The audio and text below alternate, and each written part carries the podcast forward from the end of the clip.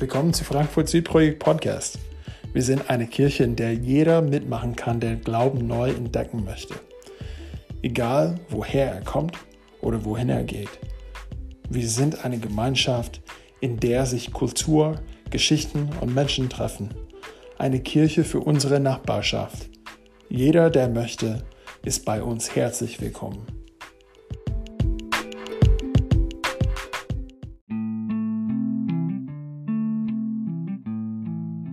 Ich freue mich, diesen Ostersonntag mit euch zu feiern. Und äh, Tamin wird mir helfen bei der Predigt. Er wird äh, ein paar Slides äh, zeigen, die wichtigen Punkte. Ich habe sie euch auch nochmal geschickt per PDF, aber ihr könnt später gucken, falls ihr oder falls ihr etwas nochmal äh, lesen wollt. Okay, was ist Ostern? Warum feiern wir Ostergottesdienst? Und äh, das Schöne ist, dass äh, Jähn für uns ein ganz tolles Video gemacht hat. Also wer Jäns Video noch nicht gesehen hat, auf jeden Fall gucken. Es lohnt sich. Es ist sehr, sehr gut gemacht und sehr lustig. Also ich musste mehrmals lachen und es erklärt, äh, was eigentlich alles passiert ist und warum wir Ostern feiern. Ähm, ich habe die Predigt wie folgt beschrieben, die Kraft von Ostern für unser Corona-Leben heute. Also, was hat Ostern mit Corona zu tun? Und ich glaube, jede Menge. Es gibt ganz viele äh, Sachen, warum Ostern gerade für uns in diesen Corona-Zeiten relevant ist. Ich stelle mal eine Frage, weil mich hat Ostern genau an diesen Punkt erinnert. Stellt euch vor, in einer Woche, nächsten Sonntag, hat ein Wissenschaftler das heilende Impfstoff entdeckt und äh, alle Menschen werden durch dieses Impfstoff geheilt. Äh, wie würden wir feiern? Was wäre das Erste, was du machen würdest?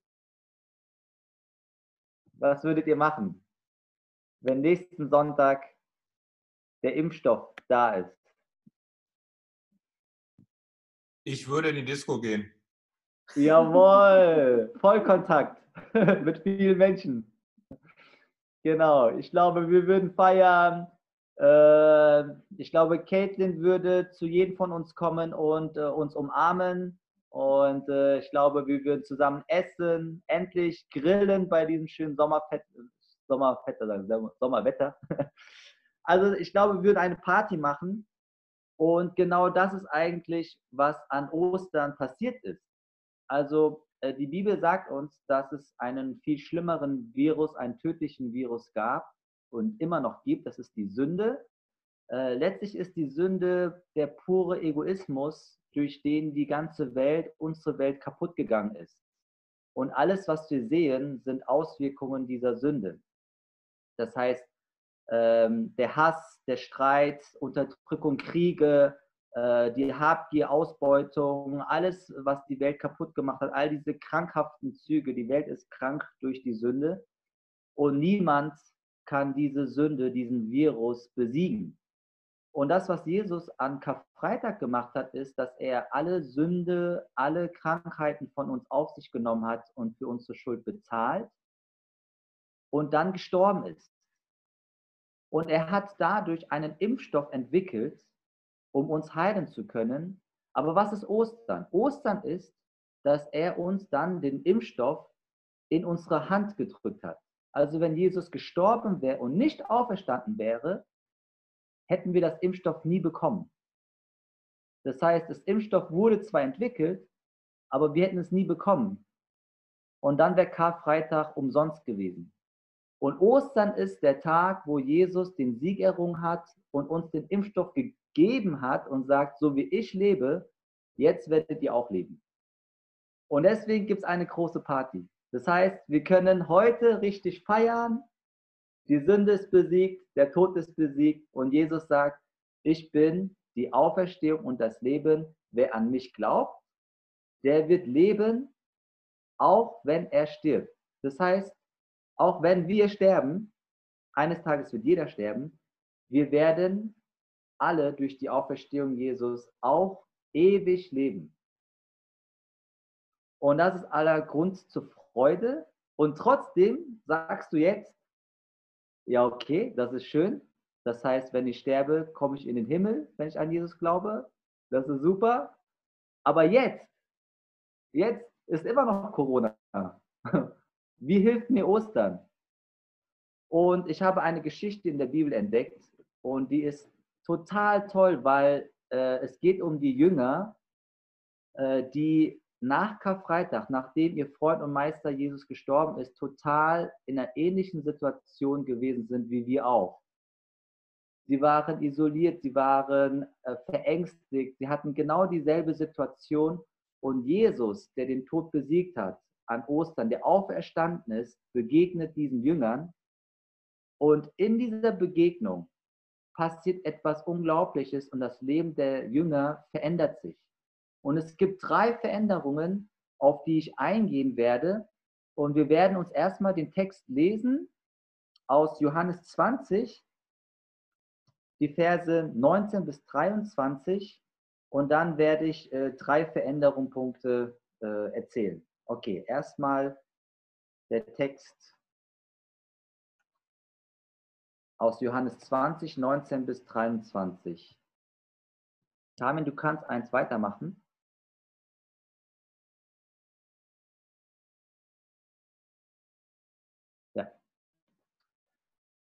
Am Abend dieses ersten Tages der Woche, als die Jünger aus Furcht vor den Juden bei verschlossenen Türen beisammen waren, kam Jesus, trat in ihrer Mitte und sagte zu ihnen, Friede sei mit euch.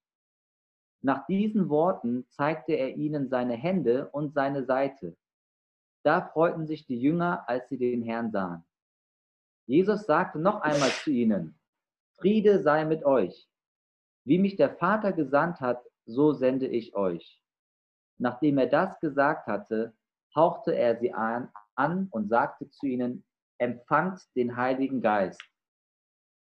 Denen ihr die Sünden erlässt, denen sind sie erlassen denen ihr sie behaltet, sind sie behalten. Amen. Und die nächste Slide, Damen. Es gibt drei Punkte, auf die ich eingehen werde. Drei Veränderungen, die die Jünger erfahren. Erstens von Angst zum Frieden. Zweitens von trostloser Einsamkeit zur Beziehungsfreude. Drittens von verängstigter Isolation zur mutigen Sendung. Und wir fangen mit dem ersten an, von Angst zum Frieden. Ähm, wenn wir uns Vers 19 anschauen, next slide bitte damit. Danke. Okay. Am, am Abend dieses ersten Tages der Woche, als die Jünger aus Furcht vor den Juden bei verschlossenen Türen beisammen waren, kam Jesus und trat in ihre Mitte. Das heißt, die Jünger, das ist die Situation der Jünger. Die Jünger haben voll viel Angst, sie haben Furcht. Vor wem? Sie haben Angst vor den Juden, weil sie denken, die Juden haben unseren Meister umgebracht, also werden sie uns auch töten. Sie haben Angst. Es geht hier um Leben und Tod. Und sie verschließen sich in ihren Häusern, die Türen sind zu, Fenster sind zu, alles ist zugerammelt. Niemand darf rausgehen und keiner darf auch reinkommen. Und ich dachte mir, ey, das ist genauso wie in unserer Situation auch. Wir sollen auch nicht rausgehen, die Leute sollen auch nicht reinkommen bei uns. Wir haben alle Angst, es geht um Leben und Tod und es ist eine ähnliche Situation. Wir sind isoliert, wir haben Angst. Und das Erste, was Jesus hier macht, und das ist toll, hier heißt es, Jesus kam zu ihnen und trat in ihre Mitte. Und das ist interessant, weil die Türen waren verschlossen. Da gab es keine, keine Möglichkeit, wie Jesus reinkommen kann. Aber Jesus kommt trotzdem rein. Ich weiß nicht, wie er das gemacht hat. Vielleicht ist er durch die Wand durch. Ich weiß nicht. Auf jeden Fall, er war auf jeden Fall da und er stand in ihrer Mitte. Und das ist der erste Punkt. Ähm, Tamin, wenn du weitermachen kannst. Egal wie ängstlich, verzweifelt, traurig und verschlossen dein Herz ist, Jesus durchdringt jede Wand, jede verschlossene Tür deines Herzens, um zu dir zu kommen und dir ganz nah zu sein. Jesus, der Auferstandene, er hat den Tod besiegt, die Sünde, und es gibt nichts, was ihn aufhalten kann, und er kommt zu dir, auch wenn die Tür in deinem Herzen verschlossen ist. Er kann zu dir kommen. Und das ist die erste tolle Nachricht, die äh, eine riesen Ermutigung für uns ist. Und das zweite ist, was sagt Jesus, als er äh, bei ihnen ist? Jesus sagt zu ihnen, Friede sei mit euch. Warum will Jesus zu ihnen kommen? Er will ihnen seinen Frieden bringen. Und was ist Frieden? Frieden ist eine tiefe Ruhe in dem Herzen, weil man Gott in allem vertraut und dieses starke Gottvertrauen gibt dir Sicherheit. Du hast keine Angst mehr, du hast einen tiefen Frieden. Ja, du vertraust Gott, du bist sicher. Und das schenkt dir Frieden. Und diesen Frieden will Gott dir schenken. Und das ist das Zweite, äh, was Jesus uns gibt. Jesus kommt, ja, haben wir richtig? Nächste. Jesus kommt zu dir, weil er dir tiefen Frieden geben will. Aber irgendwie scheint das nicht ganz zu funktionieren. Ich stelle mir das so vor, Jesus kommt rein in diesen Raum und er sagt zu seinen Jüngern, Friede sei mit euch. Aber ich glaube, die Jünger, die sind total nervös, die haben immer noch Angst, die haben, glaube ich, noch gar nicht diesen Frieden, diese Ruhe. Die denken sich vielleicht, ey, wer ist das? Vielleicht ein Geist, ein Gespenst, wie kann der hier reinkommen? Und den Frieden, den Jesus hier ausspricht, ist noch nicht in die Herzen von den Jüngern reingekommen. Und jetzt ist was ganz Wichtiges. Was macht Jesus, damit sein Frieden wirklich in die Herzen der Jünger hineinbringen kann? Und das sehen wir in dem nächsten Vers, in dem nächsten Punkt. Der zweite Punkt ist von trostloser Einsamkeit zu Beziehungsfreude. Schaut mal hier in Vers 20. Nach diesen Worten zeigte er ihnen seine Hände und seine Seite. Da freuten sich die Jünger, als sie den Herrn sahen. Das Erste, was total ermutigend ist, ist, äh, Jesus hilft ihrem Unglauben. Ja, und ich glaube, auch wir Christen, wir haben Phasen, wo wir zweifeln, wo unser Glaube schwach wird, wo wir nicht verstehen, wo wir Jesus nicht erkennen. Ja, Jesus ist die ganze Zeit da, aber wir sehen ihn nicht. Oder wir wissen nicht, wir können nicht an ihn glauben. Und Jesus gibt ihnen handfeste Beweise und er zeigt seine Hände, er zeigt seine Seite. Guck mal, ich bin derjenige, der für euch gestorben ist. Ich bin euer Herr, euer Rabbi, euer Freund. Ich bin doch der Jesus. Schaut. Und äh, wenn ihr in einer Phase seid, wo euer Glaube erschüttert wird, wo ihr keine Kraft zum Glauben habt, Jesus hilft euch, dass ihr vom Unglauben zum Glauben kommen könnt. Und das Zweite, und das ist jetzt das Schönste an der ganzen Geschichte, finde ich, äh, was glaubt ihr, da steht, da freuten sich die Jünger. Was glaubt ihr, warum freuen sich die Jünger? Was ist der Grund, warum sich die Jünger freuen? Die Jünger freuen sich nicht, weil sie auf einmal sagen, oh, sie machen eine theologische Reflexion über Tod und Auferstehung. Stimmt, im Alten Testament, Jesus hat das und das gesagt. Ja, er ist wirklich der Messias. Es ist nicht in erster Linie die theologische Reflexion über eine Wahrheit, sondern es ist was ganz Normales, was ganz Menschliches.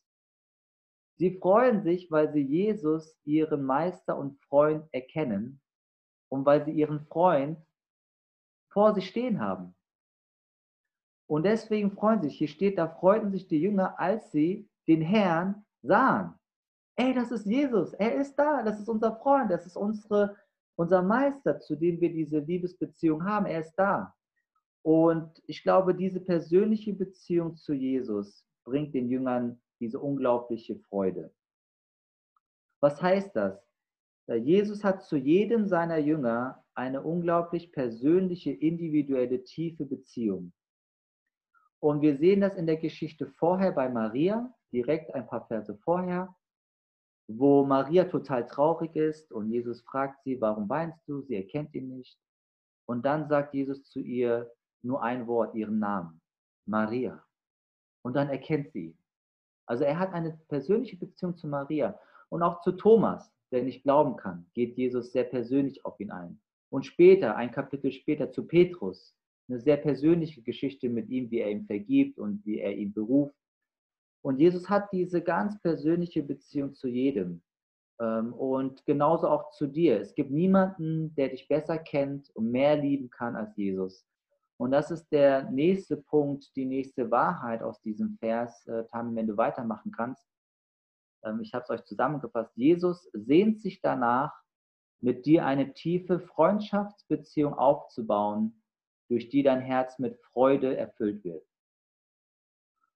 Und das ist die eigentliche Kraft an der ganzen Geschichte. Bevor der Frieden Gottes in dein Herz kommen kann, gibt es diese Beziehung zu Jesus, die dein Herz mit Freude erfüllt. Und egal ob Corona, egal welche Probleme du jetzt hast, wenn du eine Glaubenskrise hast, egal was es ist, es ist diese Beziehung zu Jesus, diese persönliche, die in deinem Herzen Freude schenken kann. Und äh, der letzte Punkt, Punkt 3 ist in den Versen 21 und 22, Amen eins weiter, von verängstigter Isolation zur mutigen Sendung. Die dritte Veränderung, die die Jünger erleben. Ähm, als letzten Schritt sagt Jesus, gibt er ihnen den Sendungsauftrag und sagt, äh, er sagt noch einmal dann, ne, Friede sei mit euch. Und jetzt funktioniert es nach der Freundschaftsbeziehung, Jesus sagt noch einmal, Friede sei mit euch. Und dann erst als dritten Schritt sagt er, wie mich der Vater gesandt hat, so sende ich euch. Und vor diesem Sendungsauftrag hat, haben die Jünger schon zwei krasse Sachen erfahren. Statt Angst, sie haben keine Angst mehr, sie haben einen tiefen Frieden bekommen jetzt. Und äh, statt einsam und traurig zu sein, haben sie Freude bekommen durch die Freundschaftsbeziehung. Und ich glaube, allein diese beiden Sachen sind schon etwas, was unglaublich eine große Wirkung hat, eine Veränderung bringt, auch in unserem aktuellen Leben während Corona. Aber das Dritte ist etwas, was uns auch nochmal weiterbringt und relevant ist für unser Tag, äh, für unsere, äh, unseren heutigen Tag. Und das ist der dritte Punkt. Gott, ähm, Gott sendet uns raus. Das heißt, Gott will nicht, dass wir uns nur um uns selbst drehen, dass wir uns nur um unsere eigene Befindlichkeit, unseren eigenen Zustand beschäftigt sind, weil er weiß, dass das dauerhaft, dauerhaft krank macht.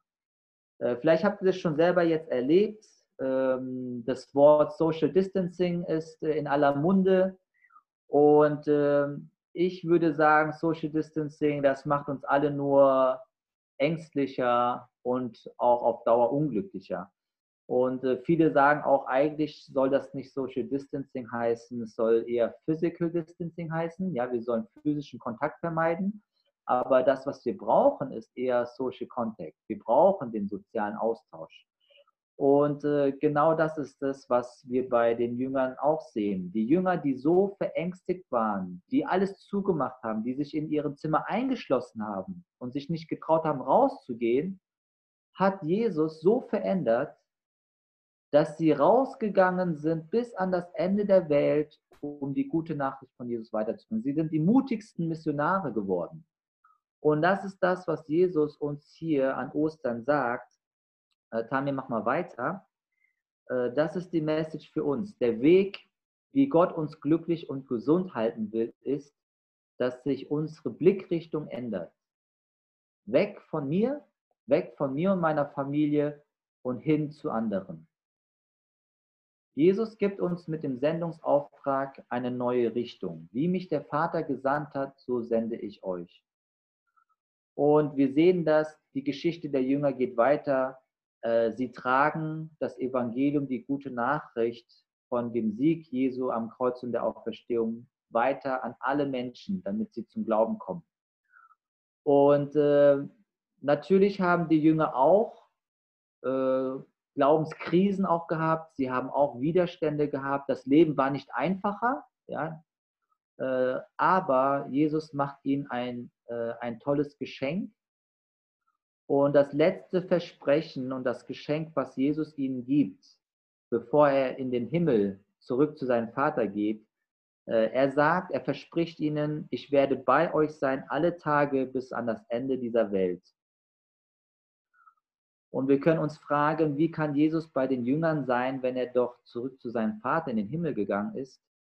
Und äh, das hängt mit dem letzten äh, oder mit dem vorletzten Vers, Vers 22 zusammen. Nachdem er das gesagt hatte, hauchte er sie an und sagte zu ihnen, empfangt den Heiligen Geist. Das heißt, Jesus hat uns nicht alleine gelassen, er hat uns den Heiligen Geist, seinen Stellvertreter gegeben und zusammengefasst können wir die heutige Predigt so äh, zusammenfassen. Jesus hat durch seine Auferstehung den Tod und das Virus der Sünde besiegt und er hat uns seinen Heiligen Geist gegeben, um auch in diesen schwierigen Corona-Zeiten Jesu Liebe, Freude und Frieden durch seine Freundschaftsbeziehung zu empfangen. Wozu? Damit wir dann zu anderen rausgehen und mit ihnen diese Osterfreude teilen.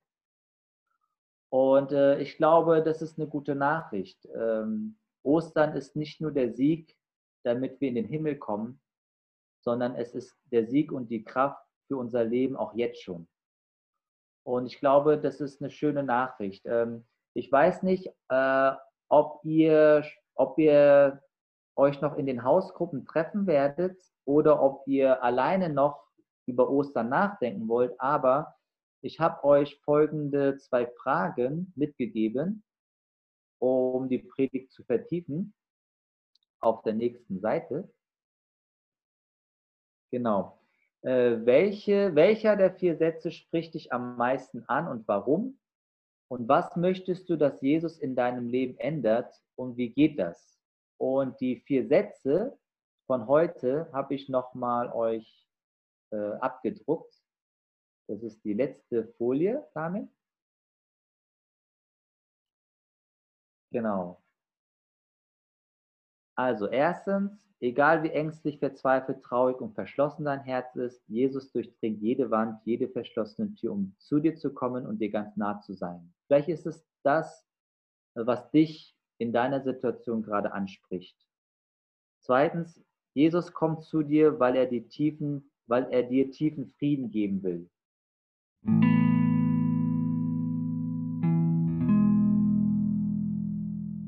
Vielleicht ist dein Herz unruhig und das ist für dich ein Trost.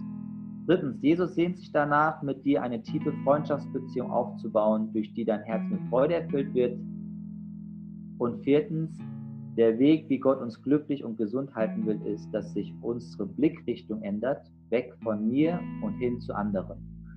Und das ist das, was die Jünger erlebt haben in diesen Versen. Und genau dasselbe möchte Jesus dir durch Ostern schenken. Und ich wünsche euch äh, eine gute Zeit. Lest ruhig den Text nochmal in Ruhe langsam durch.